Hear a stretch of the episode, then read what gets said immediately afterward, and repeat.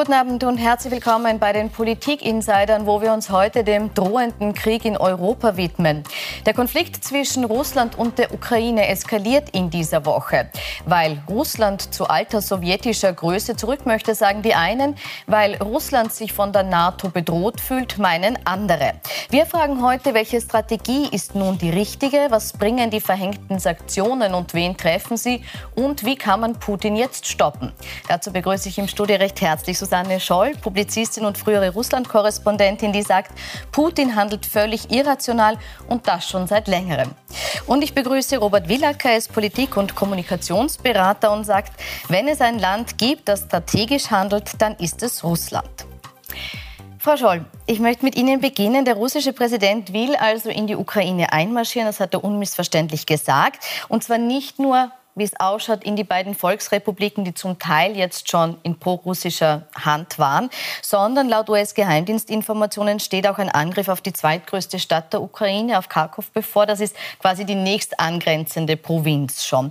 Wie muss die restliche Welt jetzt reagieren? Ist klar, was Putin will und kann man mit ihm aktuell noch verhandeln? Also ich glaube, verhandeln kann man mit ihm schon immer.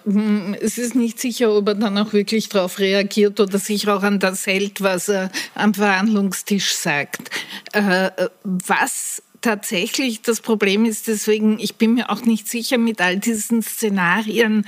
Er will bis Kharkov, er will äh, bis Mariupol, er will, ich weiß nicht wohin. Äh, da bin ich mir gar nicht so sicher. Was er sicher will, ist weiterhin einen massiven Fuß in der Ukraine in der Tür haben, weil äh, sein Verständnis von Sicherheit und auch von der entsprechenden Größe Russlands ist, dass sein Hinterhof sozusagen ihm gehört und dass er dort schalten und walten kann. Und die Ukraine, das hat er ja bei seiner Rede gestern ganz deutlich, nicht gestern, vorgestern, mhm. ganz deutlich gesagt, die Ukraine ist ja in Wirklichkeit gar kein eigener Staat, was natürlich also schon eine mm, etwas äh, äh, merkwürdige Äußerung ist von jemandem, der äh, in der Sowjetunion groß geworden ist, wo die Ukraine, nebenbei gesagt, es wird auch immer vergessen, zu Sowjetzeiten hatte die Ukraine einen eigenen Sitz im Sicherheitsrat und in der UNO. Also es Weil, gab schon immer eine, eine gewisse Eigenständigkeit auch zu sowjetischen äh, ja, Sowjetunion-Zeiten. Herr Wielecker, ist das, was Putin jetzt macht, irrational? Nein. Ähm, anschließend an Ihre Frage, Krieg ist ja entgegen der populären Meinung auch nicht die Fortsetzung der Politik mit anderen Mitteln, sondern Krieg ist ein Mittel der Politik. Es ist ein Mittel, an das wir nicht mehr gewöhnt sind in, in, Mitteleuropa, Gott sei Dank, aber es ist ein solches. Und ich glaube, wir müssen, wenn wir einen Weg aus dieser Krise herausfinden wollen, auch begreifen, wie wir in diese Lage gekommen sind. Und letzten Endes ist die Ukraine-Krise in ihrem Kern die gleiche Logik oder verfolgt die gleiche Logik, wie wir es schon seit der Kuba-Krise kennen. Es ist eine Krise aus Drohung, aus Abschreckung, aus Eskalation und aus Sanktionen. Die Anlässe sind immer andere. Aber es ist ähm, auch historisch, es ist eine Auseinandersetzung Russlands mit dem Westen. Und wir hatten historisch eine Gelegenheit, diese Logik zu durchbrechen. Das war nach dem Zerfall der Sowjetunion 1991. Damals hat man darüber gesprochen, wir brauchen jetzt in Europa eine neue sicherheitspolitische Architektur. François Mitterrand hat gesagt, jetzt ist es an der Zeit, die Militärbündnisse, lassen mich nur den, den, mhm. den Gedanken noch ausformulieren, äh, des Warschauer Pakts genauso ähm, zu verabschieden in die Geschichte wie die NATO. Jetzt brauchen wir eine, etwas Neues. Jetzt müssen wir diese Abschreckung zugunsten einer Akkommodation überwinden, eines Anpassensprozesses. Und den hat man nicht verfolgt. Man also hat die NATO, man mein letzter Satz, man ja. hat die NATO, das Abschreckungsinstrument Nummer eins im Kalten Krieg, beibehalten. Man hat einen russischen Beitritt damals verhindert unter Clinton. Und man hat Russland nicht das Gefühl gegeben, dass sie in einem neuen Europa willkommen sind. Ja, aber äh, das war vor Putin. Das muss man unterstreichen, weil das waren andere Personen, die damals die handelnden Personen in Russland waren. Und Putin hat nie, wollte nie, dass Russland äh, irgendeinem der westlichen Bündnisse beitritt. Er wollte auch nicht, also es war für ihn nie eine Frage, dass Russland der NATO oder der EU beitreten könnte. Und was dazu kommt, ist, dass Putin nach der, dem Ende der Sowjetunion der erste Präsident ist, der sagt, ich verhandle nicht mit der EU, ich verhandle nur mit einzelnen europäischen Staaten. Und äh, das mit der Kuba-Krise zu vergleichen, halte ich für ein bisschen äh, abenteuerlich, weil die also Situation äh, schon eine ganz, jetzt auch die geopolitische Situation einfach eine ganz andere ist. Natürlich, es ist eine ganz andere Situation. Die Lage ist eine andere, die Anlässe sind eine andere. Ich habe jetzt von dem Kern dessen gesprochen. Der Kern dessen ist seit der Kuba-Krise das gegenseitige Misstrauen. Und daran hat sich bis heute nichts geändert. Nur auf das, was Sie zu sprechen gekommen sind. Wir haben es ja schon mit zwei Putins im Verlauf der Zeit äh, auch zu tun gehabt. Also der Putin von 2000 bis, sagen wir mal, 2008, 2010 war ja auch ein anderer, der anders aufgetreten ist, anders gesprochen hat, als er es bis heute macht.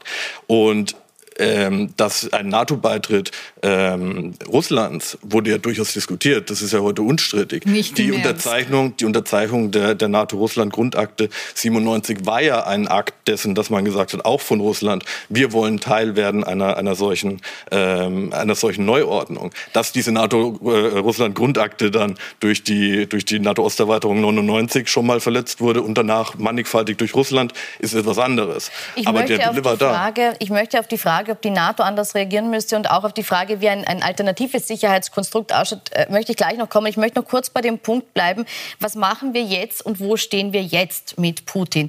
Und äh, da möchte ich jetzt kurz reinhören in ein Interview, das die Kollegen von ATV mit dem Ex-Wirtschaftskammerpräsidenten äh, Christoph Leitl heute geführt haben, was er dazu sagt, wie man jetzt auf Putin reagieren muss.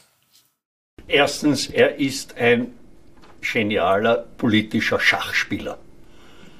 Jeder Zug ist überlegt und er nützt gnadenlos Schwächen der anderen aus. Was sind denn momentan die Schwächen der anderen? Die Uneinigkeit Europas nach innen, das Anhängen an die NATO, selbst der neutralen Länder, äh, auf, die, auf deren Vermittlung man irgendwo gesetzt hätte. Und wir müssen eines zur Kenntnis nehmen. Wir haben den Konflikt noch lange nicht gelöst. Und wir werden ihn mit zusätzlichen Sanktionen auch nicht lösen.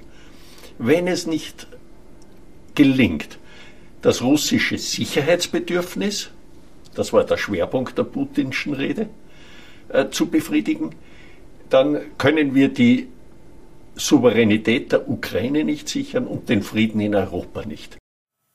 Frau Scholl, würde es ohne Rücksichtnahme auf Putin keinen Frieden in Europa geben? Im Moment ja, aber ich glaube, es gibt ja neben Putin auch noch äh, seinen engsten inneren Kreis, der sich zwar nicht wirklich traut, momentan eine eigene Meinung zu haben, aber wo ich mir vorstellen kann, dass da schon einige Leute sind, die nicht so ganz glücklich sind mit dieser Situation jetzt.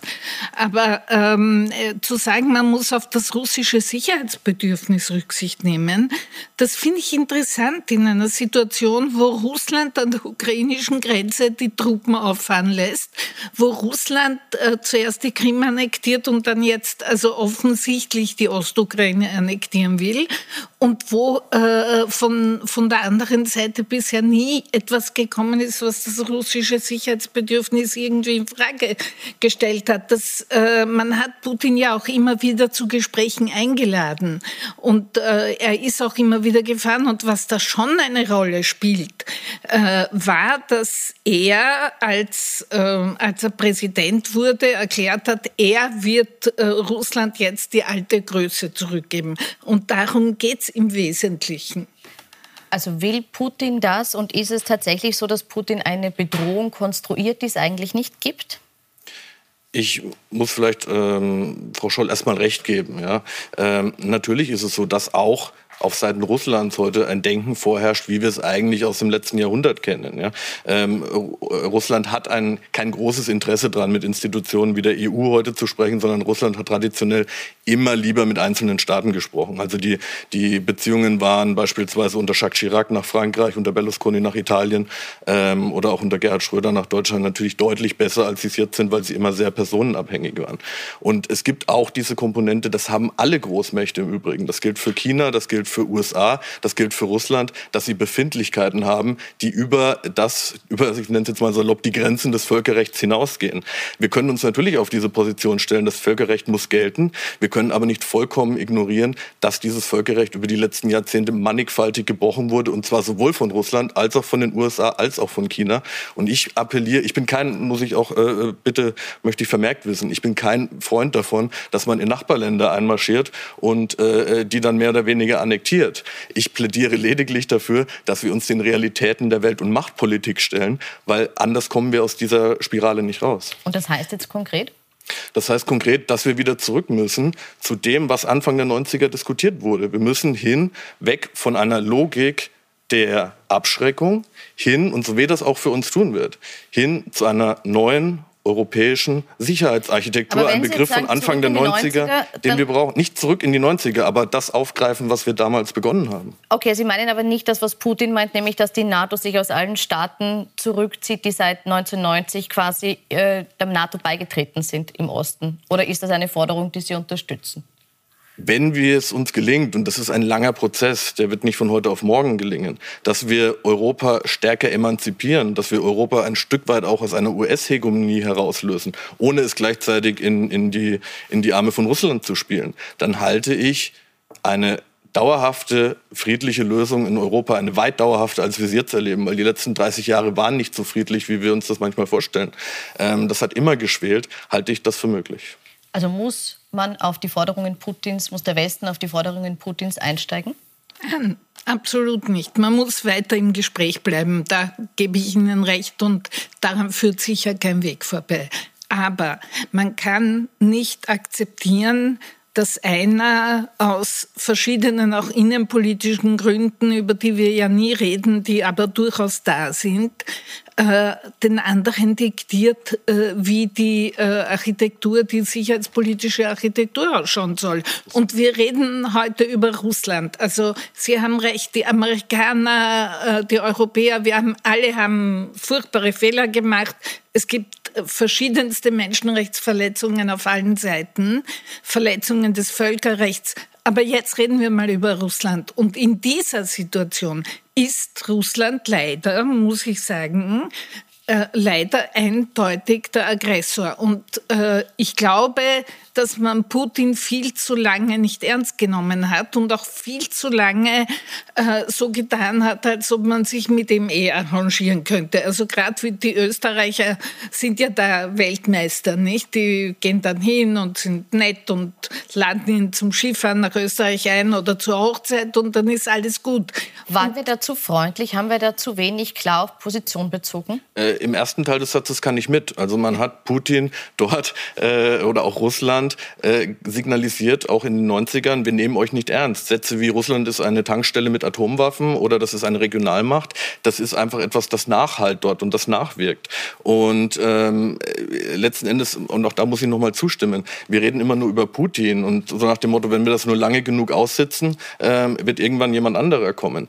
Die, Putin ist kein absolutistischer Alleinherrscher. Es gibt im Kreml sehr viele Fraktionen, sehr viele Clans, das reicht von St. Petersburg bis zu den Silowiki, den, den, den Sicherheitsdiensten. Und Putin ist deshalb so stark, weil er als einer der wenigen es schafft, diese ganzen Bälle in der Luft zu jonglieren, ohne dass einer runterfällt.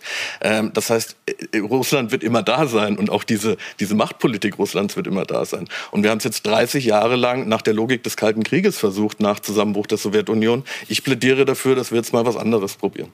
Kurzfristig müssen wir jetzt auf die Situation reagieren, die wir vorfinden, nämlich dass Putin mit Waffen jetzt in die Ostukraine äh, einmarschiert und äh, die Ukraine Ukraine sich bedroht wird. Jetzt geht es auch um die Frage, wie soll Europa reagieren, auch konkret mit, in Form von Waffenlieferungen. Jetzt hat der britische Premier Boris Johnson heute angekündigt, er werde in die Ukraine Waffen liefern weiterhin. Deutschland macht das weiterhin nicht. Und daraufhin hat es Kritik vom ukrainischen Botschafter gegeben. Wir haben das vorbereitet. Er wirft Deutschland Zynismus pur vor, auch wenn man mit Defensivwaffen ein einziges Leben eines Soldaten oder Zivilisten retten könnte, würde sich diese Entscheidung über Waffenlieferungen der Ampel lohnen.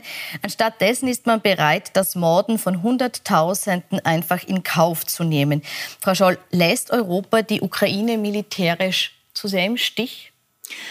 Also ich weiß nicht, ob Waffenlieferungen diesen Konflikt wirklich lösen können. Das ist, ähm, ich bin, ich muss ehrlich äh, gestehen, äh, das ist meine Grenze. Also ich kann da nicht mit. Ähm, ich glaube, dass Deutschland recht hat und ich glaube, äh, dass es von Boris Johnson auch falsch ist zu glauben, wenn man auch mehr Waffen dort hineinpumpt, als dort eh schon herumliegen, äh, kann man irgendwas lösen. Also das glaube ich nicht.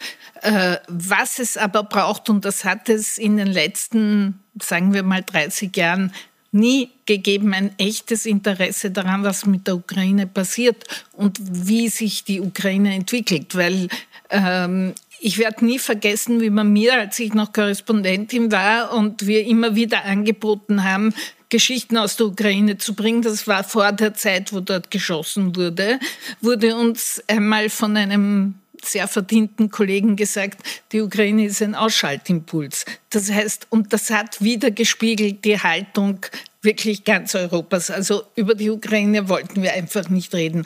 Genauso wie Weißrussland. Und wir reden über diese, über all diese Länder äh, erst, wenn es dort kracht. Und das gilt für die Ukraine. Und ich glaube, da muss Europa sich wirklich ändern und muss wirklich mal schauen, dass sie sich das genauer anschaut und sich auch genauer anschaut, was die Ukraine will. Schenken wir der Ukraine zu wenig Aufmerksamkeit und dulden wir jetzt, dass Putin da militärisch drüber fährt? Schauen Sie sich an, vor einem halben Jahr hat in Deutschland, das ist das bevölkerungsreichste Land der EU, ein Bundestagswahlkampf stattgefunden, wo kein einziger Satz über Außenpolitik, geschweige denn über die Ukraine gesprochen wurde. Und natürlich sendet das auch ein Signal ins Ausland. Und natürlich begünstigt sowas auch äh, geopolitische Entwicklungen, ähm, wie wir sie jetzt erleben. Keine Frage. Natürlich, wir müssen uns als Europa, können uns nicht mehr länger äh, äh, vor der Welt verstecken. Jetzt kann man eine, eine der, der Sachen, die ich ins Feld führen möchte, jetzt kann man von dem Herrn halten, was man möchte. Aber Donald Trump hat eines gemacht. Er hat Europa mal die wärmende Decke weggezogen. Er hat gesagt, wenn ihr wollt, können wir das auch ohne NATO spielen, dann könnt ihr für eure eigene Sicherheit sorgen. Dann war Merkel die erste, die mal gesagt hat, hoppla, vielleicht sollten wir uns in Zukunft, müssen wir uns mehr auf uns selbst verlassen. Jetzt, wenn das als Weckruf mal dienen würde, wäre ich damit äh, äh schon sehr, sehr glücklich. Nur glaube ich, langfristig, und jetzt nochmal auf Russland zu sprechen zu kommen, brauchen wir, das ist unser direkter Nachbar, wir brauchen eine gemeinsame Basis, nämlich auch zivilgesellschaftlich. Wir müssen uns wieder auf historisch-kulturelle Gemeinsamkeiten äh, besinnen, dass wir ein Auskommen miteinander haben, dass wir eine konstruktive, äh, äh, eine konstruktive Europa-asiatische äh, ähm, Aber ist Gemeinschaft das, ist das etwas, was man im, aber Sie wollten noch reagieren, bitte. Ich gebe Ihnen vollkommen recht, dass wir das brauchen würden, aber das geht nicht mit jemandem wie Putin, der gerade erst ja. unter, um, unter anderem die wichtigste Menschenrechtsorganisation in Russland verbieten hat lassen, nämlich Memorial. Und das war schon ein ganz deutliches Signal an die gesamte russische Zivilgesellschaft, dass er nicht toleriert, dass es da Leute gibt, die vielleicht anders denken als er und sein engstes Umfeld. Also mit Putin zu versuchen, in der Situation und mit dem Putin 2, da gebe ich Ihnen übrigens auch recht. Äh, Putin 1 war noch sehr unsicher, aber bei Putin 2 zu versuchen, mit ihm irgendwie eine kulturell äh, zivilgesellschaftliche Vereinbarung zu treffen, halte ich für ausgeschlossen. Ja, es beantwortet auch noch nicht ganz die Frage, wie wir jetzt der Ukraine helfen sollen. Also das, was Sie sagen, sind langfristige Maßnahmen. Wäre es jetzt notwendig, militärisch auch die Ukraine zu unterstützen? Naja, zum einen hat die NATO in der Vergangenheit sowohl die Restrukturierung der ukrainischen Armee betrieben, es wurden Waffen im Wert von 2,5 Milliarden Euro äh, exportiert. Die Ukraine hat eine der vitalsten Waffenindustrien selbst im Land, die es in Europa gibt. Es ist ja nicht so, als wäre dieses Land jetzt vollkommen schutzlos also, oder als wäre in der Vergangenheit nichts gemacht worden. Ähm, ich glaube, dass wir der Ukraine und im Übrigen auch äh, Georgien oder dem Baltikum, es ist ja, die Ukraine ist ja in diesem Sinne als Konfliktherd, verzeihen, dass ich so sage, aber austauschbar. Wo sich diese Konflikte abspielen, ist ja letztlich sozusagen zweitrangig fast schon. Ähm, wir helfen jedem anderen Land, inklusive Russland, wenn wir uns auf eine langfristige Perspektive und auch wenn es wehtut, nochmal, ähm, dessen fokussieren, dass wir Realitäten, machtpolitische Realitäten, machtpolitische Befindlichkeiten meinetwegen auch ein, so weit anerkennen, dass wir ein äh, konstruktives konstruktives Miteinander schaffen. Und Sie halten das für möglich, entgegen der Meinung von Frau Scholl, dass das auch mit Wladimir Putin möglich wäre, so ein konstruktives Gespräch zu führen, so einen Konstrukt zu errichten? Es ist ein Stück weit, äh, wie, was ist die Alternative? Die Alternative ist, dass wir diese Schraube, wie wir sie jetzt haben, äh, immer weiter drehen und das noch Jahrzehnte so weiterspielen. Ich, äh, ich, ich, ich bin jetzt nicht derjenige, der sagt, wir müssen jetzt eine Appeasement-Politik verfolgen, Frieden um jeden Preis und äh, egal wie es, wie es eben zu welchem Preis. Aber ich glaube ein Stück weit, dass wir uns jetzt mal nach alternativen Konzepten umsehen müssen. Schraube enger drehen, nämlich als Stichwort, was jetzt passiert, ist, dass es Sanktionen gibt, und zwar einerseits von der EU, aber auch von den USA, von Großbritannien, Kanada, Japan und auch Australien. Frau Scholl, beeindruckt solche äh, Sektions, äh, äh Sanktionsmaßnahmen, beeindrucken die Putin gar nicht? Kann er sich Es kommt darauf an. Es kommt auf die Sanktionen an. Also ich bin überzeugt davon, dass Sanktionen, die sich direkt gegen ihn und seinen engsten Kreis wenden, dass die ihm schon wehtun. Also wenn man seinen Töchtern, die im Ausland leben, das Geld abdreht, dann tut ihm das schon weh. Aktuell ist es so, dass Putin selbst noch ausgenommen ist. Es gibt aber durchaus Personen in seinem Umfeld, die mit Sanktionen das, belegt werden sollen. Wird das reichen oder, oder ist das Ich glaube, solange bekannt, es ihn persönlich nicht trifft, nicht. Ich glaube, es muss ihn persönlich treffen und dann weiß ich auch nicht, ob das ausreicht, weil äh, er hat schon, also er kommt nicht zufällig, ich weiß, das wird immer wiederholt, aber es ist so, er kommt aus dem KGB und er ist groß geworden mit den Spielregeln des Kalten Krieges und denen folgt er und nach denen agiert er.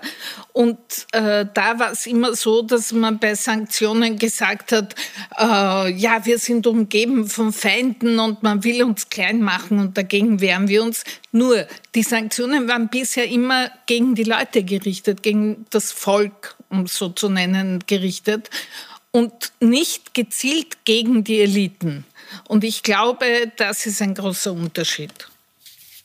Ich glaube, dass wir uns ein bisschen immer ein, ein, falsches Verständnis davon haben, wie Sanktionen in Russland auch wirken. Russland hat heute eine sehr geringe Auslandsverschuldung, hat sehr viele Devisen im Land.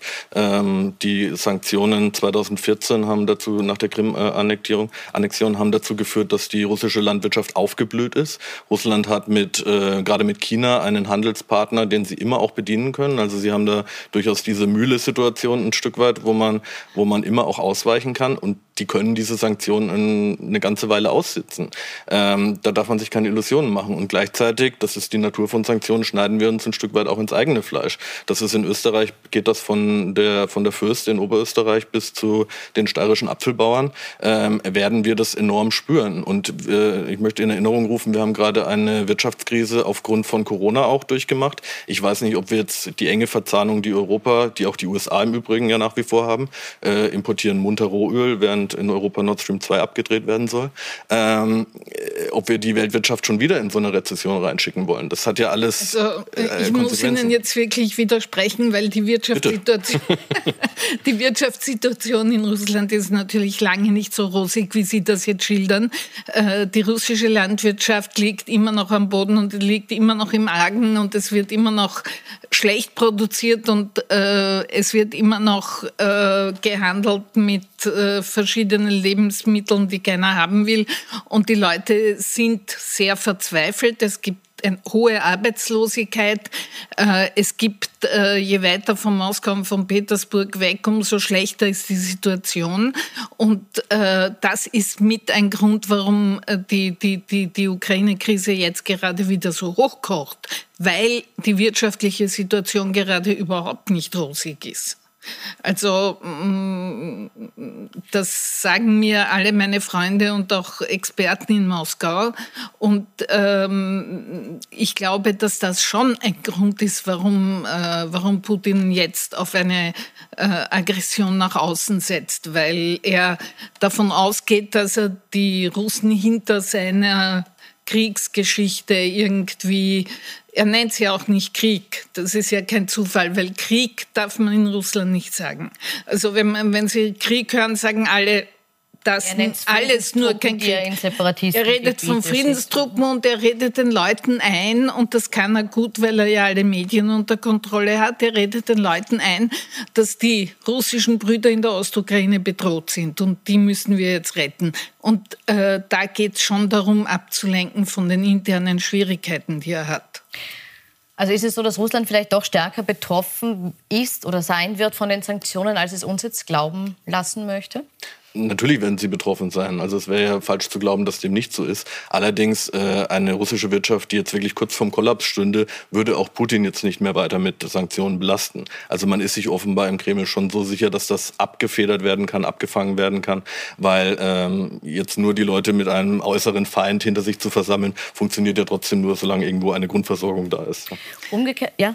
Solange, solange er äh, noch Gas nach Europa liefern kann, weil äh, Nord Stream 2 ist jetzt abgedreht und das tut ihm weh. Und das Zweite ist, dass er ja nicht zufällig in Peking war bei den Olympischen Spielen und dort über Gaslieferungen verhandelt hat, aber die Chinesen sind nicht bereit, das zu zahlen, was die Europäer zahlen. Und die Chinesen sind da beinhart und sagen ihm, äh, wir nehmen das Gas gern, aber wir zahlen die Hälfte. Und äh, er lebt, seit er Präsident ist, lebt er von den Petrodollars. Das wissen wir alle. Er lebt nur von den, äh, von den Rohstoffexporten, weil er auch von Wirtschaft muss ich jetzt so brutal sagen, wirklich keine Ahnung hat. Und er hat auch keine guten Wirtschaftsberater.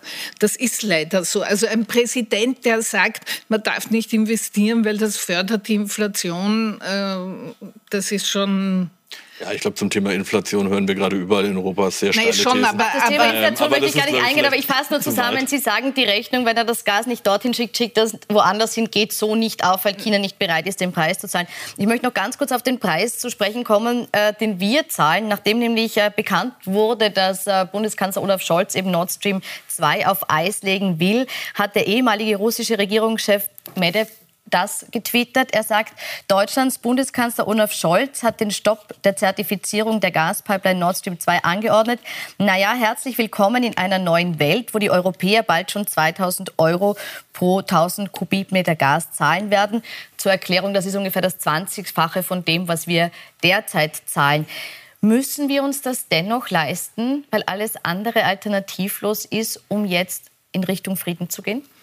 Naja, wir werden mit irgendwas heizen müssen und wir werden mit irgendwas auch die europäische Energiewende bestreiten müssen, mit, mit äh, äh, Transfertechnologien. Äh, jetzt so zu tun, als bräuchten wir weder Atomkraft noch russisches Öl noch russisches Erdgas, dann wird es irgendwann mal ein bisschen knapp werden in Europa mit äh, dem Lebensstandard und Industriestandard, den wir haben. Aber nochmal, das ist ja auch von Seiten Russlands, ich bestreite das ja gar nicht, wird er ja an dieser gleichen, ich bin wieder beim, bei der Kalten Krieg-Analogie, an genau der gleichen Logikschraube gedreht. Und ich plädiere dafür, dass wir dort endlich rauskommen. Einerseits über Verhandlungen, so wie sie auch tun, äh, darüber, wie ein emanzipiertes Europa ähm, selbstständig, ohne einen großen US-Einfluss und vielleicht auch nicht unter ein, einer russischen Hegemonie funktionieren könnte. Und wir haben eine lange kulturhistorische Vergangenheit zusammen mit Russland, dass wir zumindest beginnen, so etwas wie einen zivilgesellschaftlichen Austausch, ein zivilgesellschaftliches wechselseitiges Verständnis für unser gemeinsames Europa oder die Nachbarschaft zu entwickeln. Und ich glaube, dass das über den Aspekt Kultur sehr gut funktionieren könnte. Aber das sind langfristige Projekte. Mhm. Kurzfristig noch einmal zurück kurz zu diesen Sanktionen, weil die doch jetzt gerade an denen wird immer noch geschraubt. Der britische Premier Boris Johnson hat gesagt, er will so harte Sanktionen wie nur möglich und dem scheint bis zu einem gewissen Grad Österreich gegenüberzustehen. Zumindest hört man das aus Journalistenkreisen, dass die Italiener und die Österreicher hier trotzdem immer noch so ein bisschen zurückhaltender sind und innerhalb der EU eher bremsen wollen, was Sanktionen betrifft. Ist das klug? Nein. Aber das hat damit zu tun, dass eben Leute wie der Herr Leitl zum Beispiel ihr Geld in Russland investiert haben. Ganz brutal und offen gesagt. Und äh, das halte ich für nicht klug. Herr Wielacker?